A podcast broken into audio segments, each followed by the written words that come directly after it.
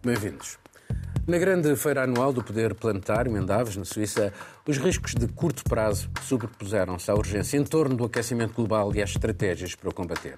As prioridades do poder económico, político e financeiro de quase todo o mundo centraram-se na crise da energia, na alimentação e na segurança, decorrentes da inflação, das tensões geopolíticas e da guerra na Ucrânia.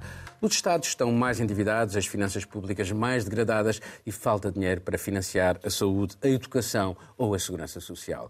A generalidade dos países enfrenta, assim, um círculo vicioso de dificuldades económicas, políticas e sociais num contexto de um regresso ao proteccionismo. Cooperar num mundo mais fragmentado era o tema deste ano do Fórum Económico Mundial, mas desta vez não houve nenhum dirigente russo entre quase 3 mil representantes de mais de uma centena de países. E em Davos, sempre em Davos, a verdade inconveniente, aquela que se repete ano após ano num relatório da Oxfam. Os multimilionários estão cada vez mais ricos. O ONG britânica apela mais uma vez a taxar esse ínfimo 1% da humanidade. Bastava um mísero imposto sobre essas suas enormes fortunas, uns 5% para tirar 800 milhões de pessoas da pobreza. E diz ainda a Oxfam que as concentrações extremas de riqueza provocaram um crescimento económico mais fraco, corromperam a política e a imprensa, corroeram a democracia e levaram à polarização política. Marcelo. Sim, enquanto falavas, lembrei-me de, de, de, uma afirmação. Acho que várias vezes o Bill Gates disse que ele próprio estava disponível, disposto a pagar mais impostos. Não sei se diz isso só para, para melhorar a sua imagem pública. Às vezes é alvo de, de críticas, algumas eh, também um bocado. Uh, Não foi só ele, Warren Buffett e vários o outros. Warren Buffett, se calhar dizem isso porque sabem que é difícil depois chegar a um acordo sobre. Eh, a questão do, do imposto global, nós assistimos, é, é, é uma questão complicada, porque, porque para fazer isso precisamos da colaboração de todos. Tem que ser mesmo global, portanto, todos os Estados têm que trabalhar em conjunto. Michel, e se calhar para... acabar com os paraísos fiscais também. Exatamente. É, ou seja, acabar. Os paraísos fiscais são o exemplo mais extremo, é, mas mesmo entre Estados existem, e a União Europeia, então, nós, a União Europeia, conhecemos bem este problema, existe uma série de, de rivalidades de, e de, e de eh, corridas das, das, políticas fiscais a favorecer e a captar investimentos desta, das grandes empresas. Aliás, eh, o Conselho Europeu a, a, a, aprovou eh, no final do ano passado este famoso imposto global mínimo que os Estados Unidos também deveriam aprovar até o final deste ano, depois de entrar em vigor no final deste ano, no início do próximo, e sabemos quão difícil foi eh, chegarmos a um acordo, porque mesmo dentro da União Europeia existem estas, estas grandes, eh, grandes divergências. Hum, tudo isto, tu próprio mencionaste há pouco, dentro de um contexto de Estados cada, vez mais endividados. Os Estados Unidos atingiram ontem eh, o teto da dívida que permitido, que é de 31,4 trilhões de dólares, que era permitido de acordo com o que o Congresso estabeleceu em 2021. Portanto, a partir de hoje tem que eh, arranjar medidas extraordinárias que têm o valor que têm, porque, porque de facto eh, não, são, não seriam permitidas, eh, de acordo com, e tem que chegar a um acordo com os republicanos. E tudo isto, cito o New York Times de, de, de hoje, eh, deve-se também a hum, décadas de cortes nos impostos e de, e de mais despesas públicas, despejo público. Naturalmente, este corte dos impostos, se nós formos falar com, com os pequenos empresários, com os profissionais, com os funcionários do Estado, se calhar não se apercebem disso. Ou seja, é um sistema fiscal que, que, que pressiona cada vez mais a famosa classe média e que deixa, talvez, demasiada, demasiada ação para, para, para os grandes patrimónios. Catarina. Olha, olhando para Davos, para o Fórum Económico Mundial, uh, tivemos finalmente Davos de novo. Uh, foram três anos, tivemos um mini Davos o ano passado, mas não contou, em que uh, Davos aconteceu. Sabemos que junta sempre inúmeras personagens, mas hoje temos talvez um Davos um pouco diferente. Uma altura em que líderes mundiais e CEOs de empresa e celebridades e jornalistas se juntam numa altura de grande incerteza global, numa altura em que as nações estão cada vez mais protecionistas, numa altura em que Davos deixa de ser uma, um cheerleader pela globalização, uh, numa altura uh, de guerra uh, na Europa. E essas mudanças que vemos no mundo também se notaram no terreno em, em, em, Davos, e acho que é importante notar isso. não só não se viram oligarcas russos, empresários russos e políticos russos, e, e, e nesse sentido viu-se uma grande contingência e eh, muitas, muitas pessoas vindas eh, da Ucrânia e organizações que apoiam eh, a Ucrânia e aliados da Ucrânia, mas também, e talvez sinais dos, dos, dos tempos em que se vive, ou talvez da importância que Davos, se calhar, também está a perder no mundo, não vimos os grandes líderes mundiais. Joe Biden, presidente dos Estados Unidos, não foi a Davos. O Xi Jinping enviou um vice a Davos. O próprio primeiro-ministro do Reino Unido, Rishi Sunak, também uh, não esteve em dados. Isto... É isto é o sinal de que, de facto, o mundo tem recomposição. É, e, que, e se calhar estes líderes mundiais têm problemas dentro das suas próprias casas nos próprios países, que são mais com o proteccionismo que está cada vez mais sim, sim. a afirmar-se. Exatamente, e aliás, e nós, e nós, vemos também, por exemplo, um, em Davos, uh, normalmente são publicados uma série de, uma série de estudos uh, todos os anos, uh, e houve uma sondagem feita pelo próprio Fórum Económico Mundial que mostra que um, a grande maioria, dois terços dos economistas do setor público e privado, um, acreditam que este ano vamos ter uma grande recessão uh, económica. 18% das pessoas que responderam, dos economistas que responderam, dizem que é extremamente provável. Isto é mais do dobro uh, das pessoas que, disse, que, disseram o mesmo em setembro de 2022. E no momento em que os estudos também mostram que as próprias famílias não têm grande esperança que uh, o seu futuro uh, melhor. Uh, e uma última palavra para dizer que esta situação económica mundial, que foi uh, discutida em Davos, mas também que se vê neste, neste relatório da, que saiu da Oxfam, uh, tem um impacto grande. O primeiro impacto de uma recessão, recessão mundial é na luta contra a pobreza. Portanto, nós, o que nós vimos em, Davos, tivemos líderes de ONGs uh, e de fundos uh, que, que, financiam lutas contra uh, doenças e etc., a dizerem que há grandes cortes na, na, ajuda humanitária. A própria primeira, desculpa, ministra do Ambiente, brasileira que esteve em Davos disse que as ajudas humanitárias, as ajudas que estão a chegar para a própria combater a deflorestação da, da Amazónia, não são suficientes. Portanto, este é o cenário que estamos a lidar neste momento. Caroline, mas é curioso porque de facto o mundo tem recomposição, mas há uma coisa que não muda: os ricos vão ficando cada vez mais ricos. Aconteça o que acontecer, de facto entre os muito, muito ricos uhum. e o resto da humanidade, isso, esse caminho não se perde. E a gente, ao longo desses anos né, de pandemia, que já são muitos, se a gente parar para pensar, nós viemos ano a ano comentando isso e vendo como, de fato, essa disparidade se acentuou muito durante a pandemia. As pessoas trancadas em casa acabaram recorrendo a outros tipos de compras, de hábitos, de empresas e foram as grandes empresas que acabaram lucrando.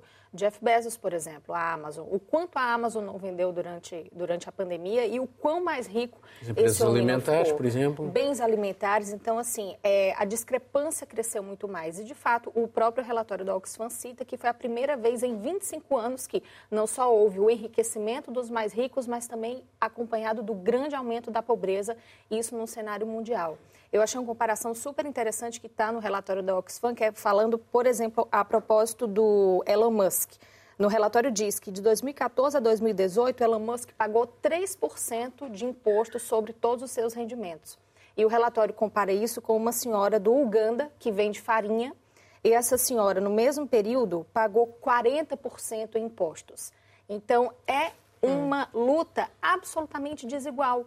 E como a Catarina disse, Davos, que é uma referência, não é? Junta aí as grandes lideranças para pensar, para ver o que, é que pode fazer, não só deixou de ser um cheerleader aí da globalização, como eu acho que já sentiu o momento e o próprio tema do evento era como cooperar no mundo protecionista, não é? Então eles já reconhecem que essa estrutura agora foi alterada, Os Estados Unidos deram o exemplo com essa política agora de atração de empresas para dentro um do seu território. Que teve, uh, gerou um grande conflito. A União Europeia é muito preocupada com o que isso pode significar, de fato, os prejuízos que isso pode trazer. Mas é um exemplo claro de um protecionismo, de passos e ações que podem se tornar mais frequentes a partir de agora. Miguel.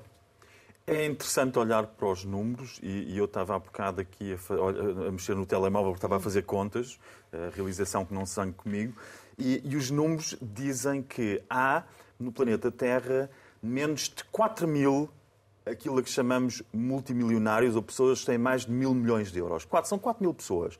Isto é 0, e foram as contas que eu estava a fazer, 0,0005% da população mundial. São 4 mil. Mas destes 4 mil, também estão dois ou três portugueses que têm mais de mil milhões de euros. Fala-se no grupo, eh, dois, três grupos eh, eh, financeiros, em Portugal tem. Mas não são eles que mandam no mundo. Quer dizer, destes 4 mil, só 400 é que são realmente relevantes para os destinos do planeta. E são muito relevantes. Porque, pegando no que o Marcelo disse, estes multimilionários assinaram às tantas uma coisa que chamaram de Pledge to Give, a promessa de retribuir à, à, à sociedade. E comprometeram-se num documento assinado por dezenas destes 400 a oferecer metade da sua fortuna, metade da sua fortuna em tempo de vida para o bem da humanidade. Não foi muito definido o que é que era o bem da humanidade, se eram passeios ao espaço, era o que é o que, é que fosse. Agora, o que é interessante ver é que estes multimilionários, se, tivessem, se fossem taxados pelas leis europeias, teriam dado, pago mais em impostos do que aquilo que prometeram oferecer. E quando nós olhamos para, as, para estas fortunas, estes 400 que mandam dos 4, dos 4 mil, que mandam mesmo,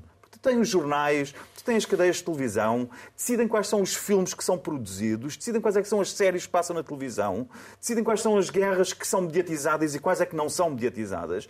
E estes e pressionam os governos. E pressionam absolutamente os governos. E se olharmos para estes, há 20 anos o Bill Gates tinha uma fortuna de 30 mil milhões. 30 mil milhões.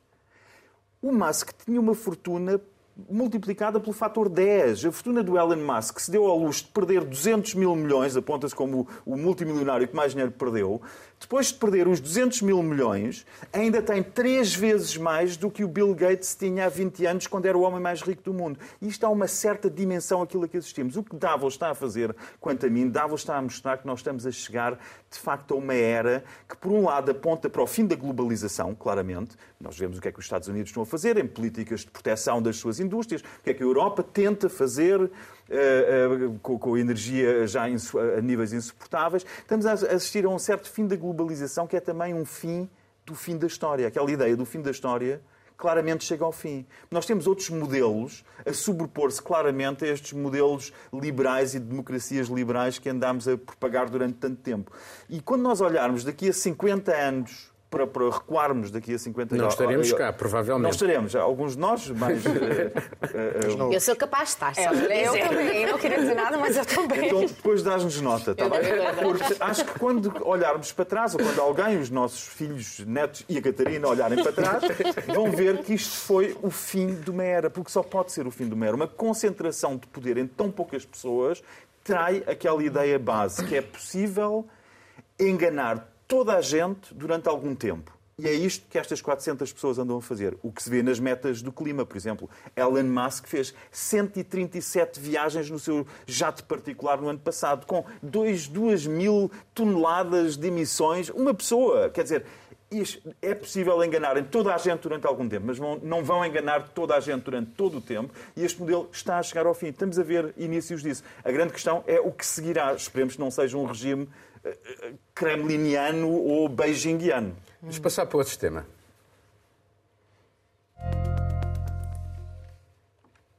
A França viveu o teste das ruas onde decorreu o braço de ferro entre o governo e os sindicatos por causa do aumento da idade da reforma, passar dos 62 para os 64 anos. Desta vez, e como não se via há muito, uma enorme frente sindical ampla e coesa juntou-se em greves e manifestações. Se o Executivo considera indispensável a sua reforma, os sindicatos acham-na injusta e uma regressão social. A idade da reforma em França é das mais baixas da Europa. No entanto, sempre que um Executivo francês pretendeu alterá-la, houve tensões. Foi o caso, por exemplo, quando passou dos 60 para os 62 anos no governo de Nicolas Sarkozy. Desta vez, de acordo com várias sondagens, A maioria dos franceses não quer novas alterações. Só que o executivo de Macron já tem os votos necessários para aprovar o texto, apesar de não ter maioria no Parlamento. O centro-direita, em princípio, também aprova a reforma. Governo e oposições, esquerda e direita, todos eles já fizeram amplos zigue-zagues ao longo dos anos no que a reforma das pensões diz respeito. Mas em política, como sabemos, a verdade conjuga-se sempre no presente indicativo e a França não é nisso exceção. Mas nem esquerda nem direita têm coragem de pedir um gesto solidário adicional aos já reformados, apesar de, em média, eles viverem melhor do que os restantes cidadãos. É um batalhão de 16 milhões de eleitores. Votam sempre. Nenhuma força política se arrisca a descurá-los sob pena de um suicídio eleitoral. Caroline. É, a gente viu agora, como tu já disseste, Paulo, uma união, não é, de todos os sindicatos, ou seja, marcando uma posição muito firme ao que a gente já sabia que aconteceria, não é? Afinal de contas, essa reforma que está agora sendo proposta, que, que enfim, vai a votos, isso foi uma promessa de campanha, então Macron está seguindo aí absolutamente dentro do seu roteiro, não é? Desde que começou esse, esse pleito, pleitear, a reeleição até mesmo durante a campanha, então está dentro tudo do esperado. De fato, existe esse consenso entre esquerda, centro-direita, ninguém quer incomodar esses 16 milhões de eleitores já reformados, naquele espírito de vamos cortar um pouco do que vocês recebem para tentar suprir o que falta nesse momento. Reformas de, de pensões, reformas de idade sempre vão cair, sempre vão afetar quem ainda vai chegar mas, lá. Mas nós, como há bocadinho falámos uhum. do tema anterior, os Estados já estão muito endividados. É Exatamente. preciso encontrar outras formas de receita e das duas, das três, enfim, ou através da dívida, ou através dos impostos, ou mudando, uh, uh, digamos, a distribuição do orçamento de Estado e, eh, de facto, quando a manta começa a ser muito curta, isto começa a ser eh, problemático. É e a França não é exceção. É aquilo, a gente cobre a cabeça e descobre o pé, né? No Brasil, pelo menos, a gente fala, uhum. fala dessa forma. Mas olhando para a França, por exemplo, eu estava vendo alguns dados, e em 2018, o Instituto Nacional de Estatística francês disse que 30% das pessoas que trabalhavam entre os 60 e os 64 anos de idade trabalhavam em meio período e eram mal remunerados. E isso tudo para dizer que o número de pessoas empregadas nessa faixa etária até que tinha aumentado, mas pessoas empregadas em situação de precariedade. E é muito isso também que a gente vê na pauta das reivindicações. Não é só a, a, a reclamação, a queixa, o protesto pelo fato da idade em si aumentar, mas é também o protesto pelo, pela qualidade do trabalho. Pela qualidade do trabalho e pela cadeia que vai se seguindo a partir daí. Você tem mais tempo para se aposentar, que tipo de trabalho você vai ter, que tipo de rendimento vai ser oferido com essa reforma. Então, não é só um protesto e está todo mundo enchendo as ruas de Paris porque vai passar para tal idade. É realmente a Mas sequência deixa-me fazer aqui uma pergunta, apesar de, de, das vicissitudes e das diferenças. Eh, no Brasil, eh, a idade da reforma é? A gente está hum. nesse momento, em 2023, chegando ao final de uma progressão da reforma que foi aprovada em 2019, ainda no governo de Jair Bolsonaro. Então, nesse momento, em 2023, a reforma das mulheres passa pela idade aos 62 anos, isso era nos 60, e os homens 65 anos. Miguel. Bem, eh, de facto, eu penso que esta, esta discussão é pertinente porque, por um lado, há a questão estritamente financeira, com de, de, de, um sistema ser comportável ou não ser comportável. A Alemanha, por exemplo, acha que tem que resolver trazendo uh, forças qualificadas, trabalhadores qualificados, uh, para, para combater o envelhecimento uh, da, da, da, população e, e, permitir que as reformas possam conseguir a ser pagas. Mas eu acho que mais do que os que já estão reformados, são as pessoas, as pessoas com 30 anos não pensam nas reformas, talvez, mas com 40, 50 e 60 pensam muito na reforma e na idade da reforma. E sobretudo pensa uma coisa, que nós, eh, o objetivo da sociedade não é criar eh, unidades de produção económica. Nós, cada um de nós não é só uma unidade de produção económica. Somos pessoas que temos aspirações, sonhos, planos, que queremos realizar e, e, tudo fica muito reduzido a esta, no plano, se nós reduzimos as questões ao, ao, plano financeiro e aos anos de produtividade de cada, cada uma destas unidades há um e esticamos a esperar. Há um, há um, contrato e esse contrato começou, olha, eu, eu pensava sempre que tinha sido o Otto von Bismarck que tinha introduzido a primeira, a, a, a primeira pensão por velhice em 1889, na altura para combater o marxismo, que no meio da Revolução Industrial o marxismo estava a ganhar muita força. O chanceler alemão, eh, na altura o Bismarck, resolveu introduzir grandes reformas sociais e dar a toda a gente que atingisse uma determinada idade uma reforma de velhice. Só que essa idade era os 70 anos numa altura em que a esperança de vida eram 60. Ou seja, era um sistema financeiramente bem comportável com um pequeno imposto, com um pequeno imposto.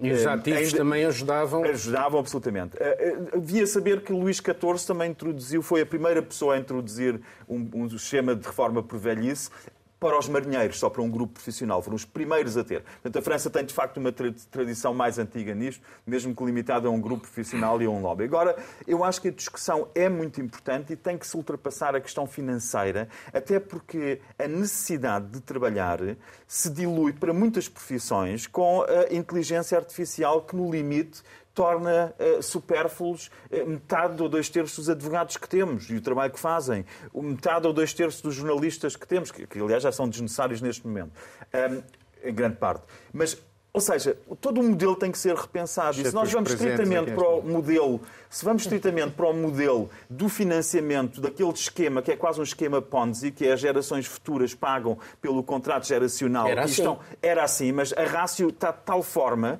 que cada vez menos ativos para cada vez mais pensionistas, a solução não pode ser aumentarmos as taxas de natalidade. Que, por exemplo, em Portugal são das mais baixas. Ou reduzir a esperança de vida. Ou reduzir a esperança de vida. Pronto, o- o- perdeu-se a oportunidade do Covid, arranjámos vacinas para toda a gente. Em Portugal, em Portugal a idade da reforma baixou quatro Catarina, meses. vai, por causa Catarina. Sim, exatamente. Catarina.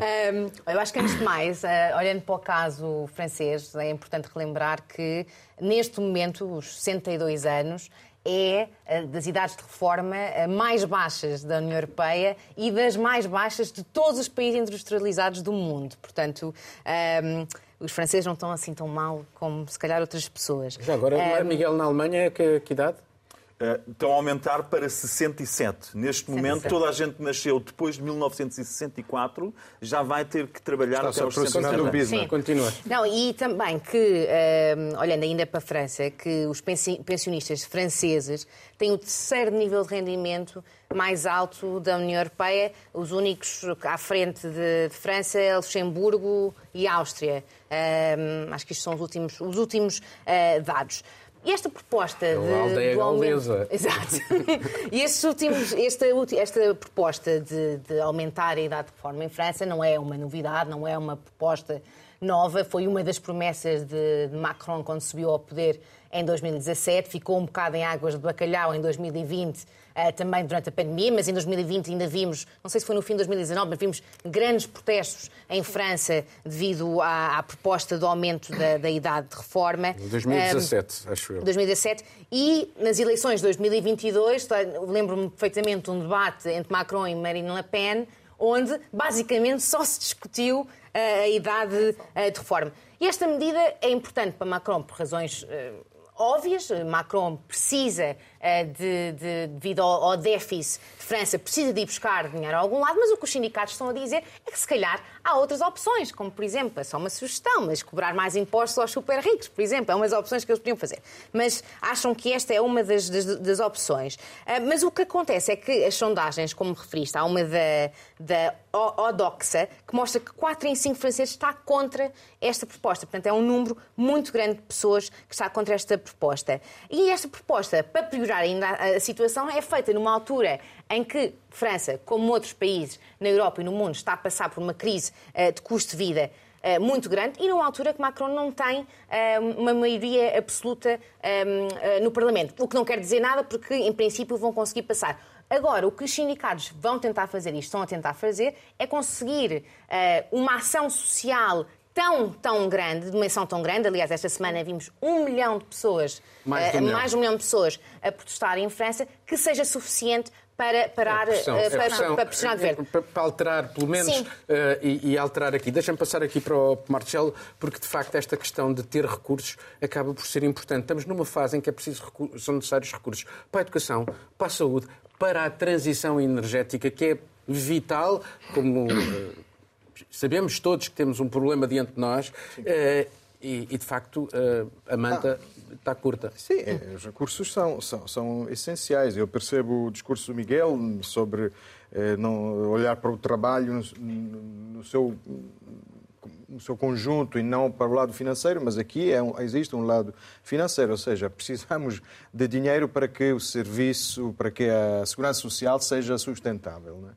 E, e, de facto, a França conseguiu manter esta idade da reforma eh, tão baixa eh, por, por, várias razões, porque em todo lado, sobre este, sobre este assunto, pode-se perder ou ganhar uma eleição. O Sarkozy uhum. perdeu as eleições, podemos analisar várias causas, mas uma delas foi, foi esta. E Hollande, que que, que ganhou uh, e substituiu Sarkozy, não, não mexeu na idade da reforma, mexeu nos anos de contributo, ou seja, uh, das contribuições, fez Acabou a. por dar na mesma. Deixa-me só dizer que desde os anos 90, o início dos anos 90, houve oito tentativas e oito mexidas nesta questão da idade da reforma e sempre com hum. sangue, suor e lágrimas. Sim, sim, sim, mas isso aconteceu em todos os países. Eu lembro-me das reformas já nos anos 90, eh, em que era um tempo em que eu também não pensava na reforma, mas o meu pai sim, andava muito preocupado em Itália. Um, e todos nós fizemos este, um pouco este, este trabalho de casa, a famosa metáfora, os trabalhos de casa que se pedem sempre aos vários países. Uh, eu acho que este é também um exemplo como uh, é muito fácil depois dizer ah, existe uma minoria de super ricos, como se depois a maioria fosse uma maioria compacta. Não é. é a realidade é sempre muito mais complexa. E mesmo quando se fala em subir mais outros impostos, a França é um dos países que tem também eh, os, dos impostos mais altos, pelo menos também na, tem, na Mas Europa. agora, desculpa lá, também tem um maior, dos maiores números de milionários na Europa. Uhum. Sim, eu sei, mas é, é, é muito difícil é, financiar tudo. Foi eh, Hollande, uma das coisas que fez foi também subir muitos impostos. Na altura, acho que um dos assessores dele era o Piketty, mas o, o que aconteceu depois é que houve uma grande fuga de capitais. Era o, o período em que, não sei se se lembram, o, o Depardieu foi, foi, foi viver para a Rússia, enfim. E, enfim, este, este é, um, é um exemplo. Obviamente, eh, Macron tem que ganhar esta batalha, porque é preciso reconhecer, teve a coragem de apresentá-lo, mesmo com o programa, ou seja, não é fácil é, ganhar umas eleições com, com este tipo de, de, de, de propostas e, e, vamos ver. Deixa-me só completar uma informação, porque eu vi algures, enfim, a, idade, já que perguntaste a todos, não perguntaste, a idade da reforma Itália é 67 anos, mas é, é, pode ser 62, mas com 38 anos de contribuições, portanto, a famosa cota 100. Que Vamos passar para o último tema.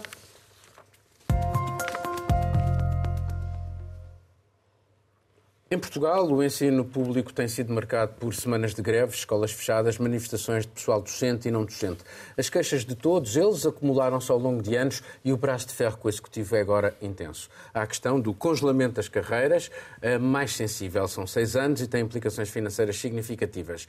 É um tabu para o Governo. Mas há mais. Há o sentimento de precariedade na profissão, os travões à progressão na carreira, anos e anos a arrastar com a casa às costas até conseguirem vincular-se, já o admitiu António Costa. A ideia de transferir para os municípios competências na colocação e progressão dos dos professores exasperou-os ainda mais. António Costa desmentiu, mas os sindicatos afirmam que o Ministro da Educação disse-o claramente. A verdade é que Portugal passou de uma fase de professores a mais no ensino público para professores a menos, de uma carreira praticamente sem entraves a uma quase imobilidade na progressão salarial. Mas de lá para onde der, é através dos professores que um país, qualquer país, constrói o seu futuro.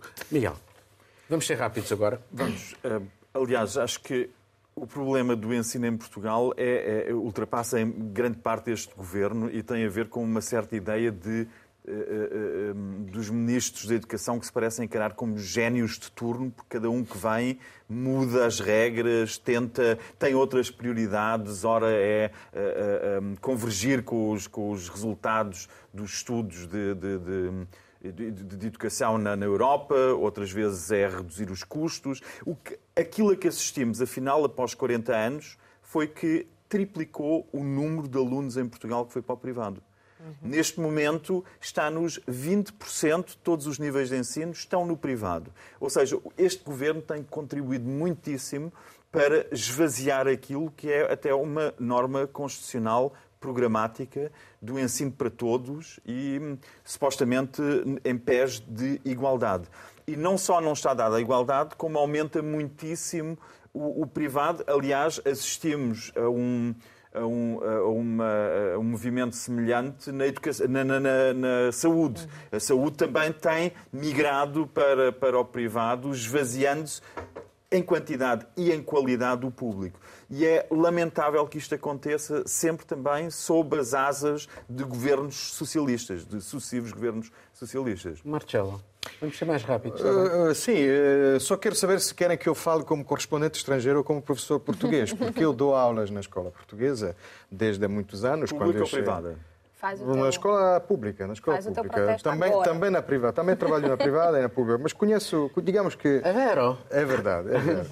Mas, eh, e, portanto, conheço muito bem eh, algu- alguns ou todos estes problemas que, que periodicamente vêm de cima.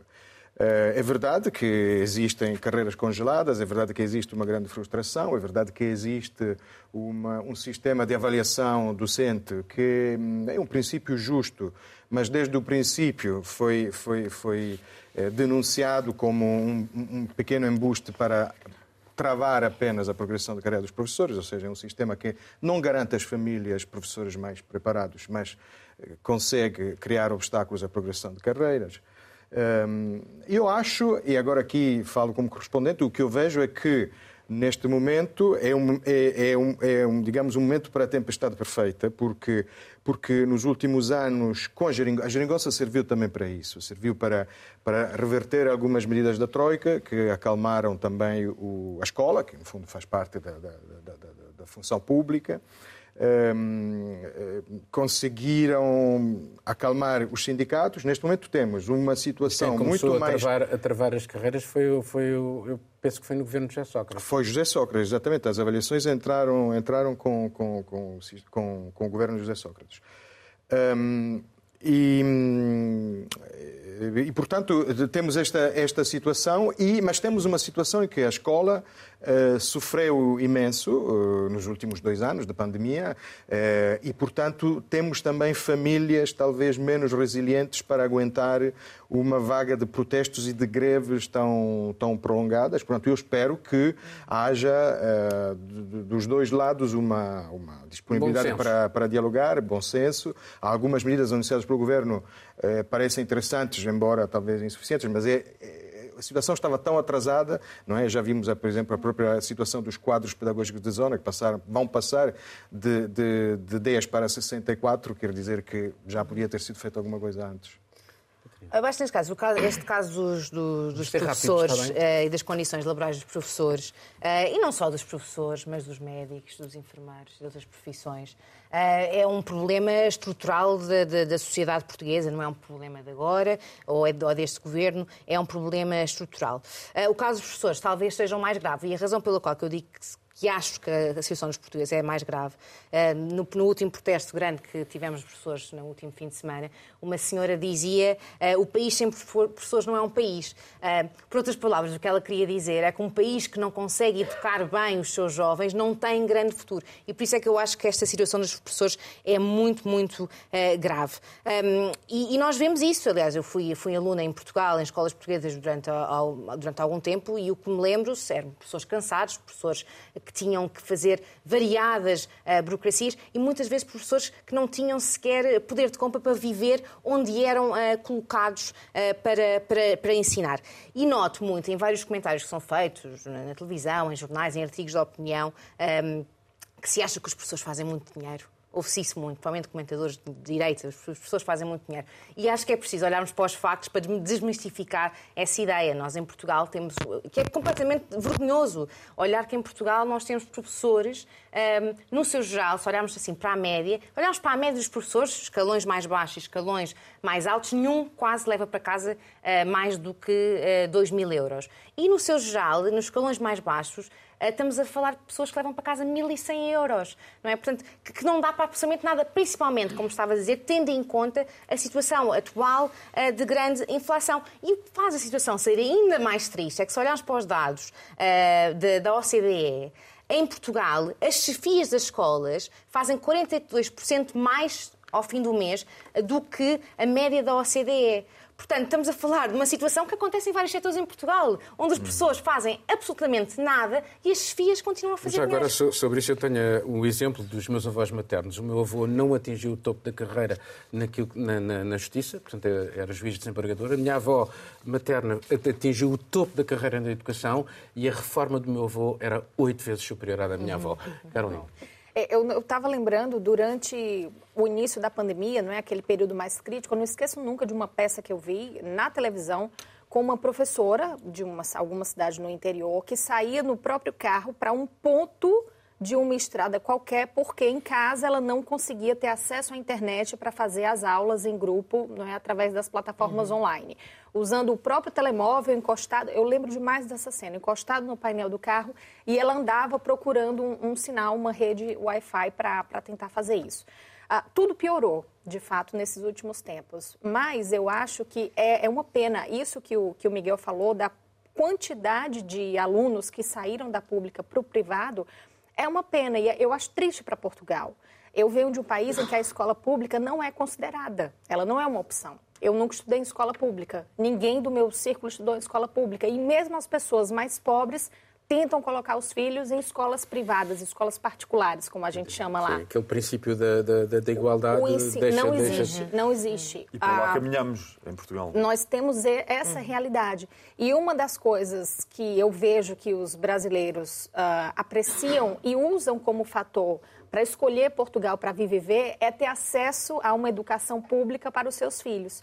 Entretanto, também já vi diversos casos em que começaram assim, mas acabaram optando por levar os filhos para alguma escola privada em Lisboa, em Oeiras, em Cascais, porque a condição da escola pública já não atendia professores em falta, material, até mesmo instalações físicas. Então, eu tenho visto essa realidade olhando para o lado imigrante da coisa e eu lamento muito. Só uma porque... frase sobre a Alemanha, sobre o ensino, que o ensino privado na Alemanha é menos de metade do que em Portugal e o ensino privado na Alemanha são, sobretudo, vocações pedagógicas como Waldorf, Montessori, Montessori, uhum. igrejas, não é um modelo de negócio. Em Portugal, grande parte do ensino privado são modelos vocacionados Sim. para uh, negócio. Agora, uma pequena ronda rápida uh, sobre alguns outros assuntos, mas temos que ser mesmo muito rápidos. Okay. Vocês queiram destacar, comece por ti.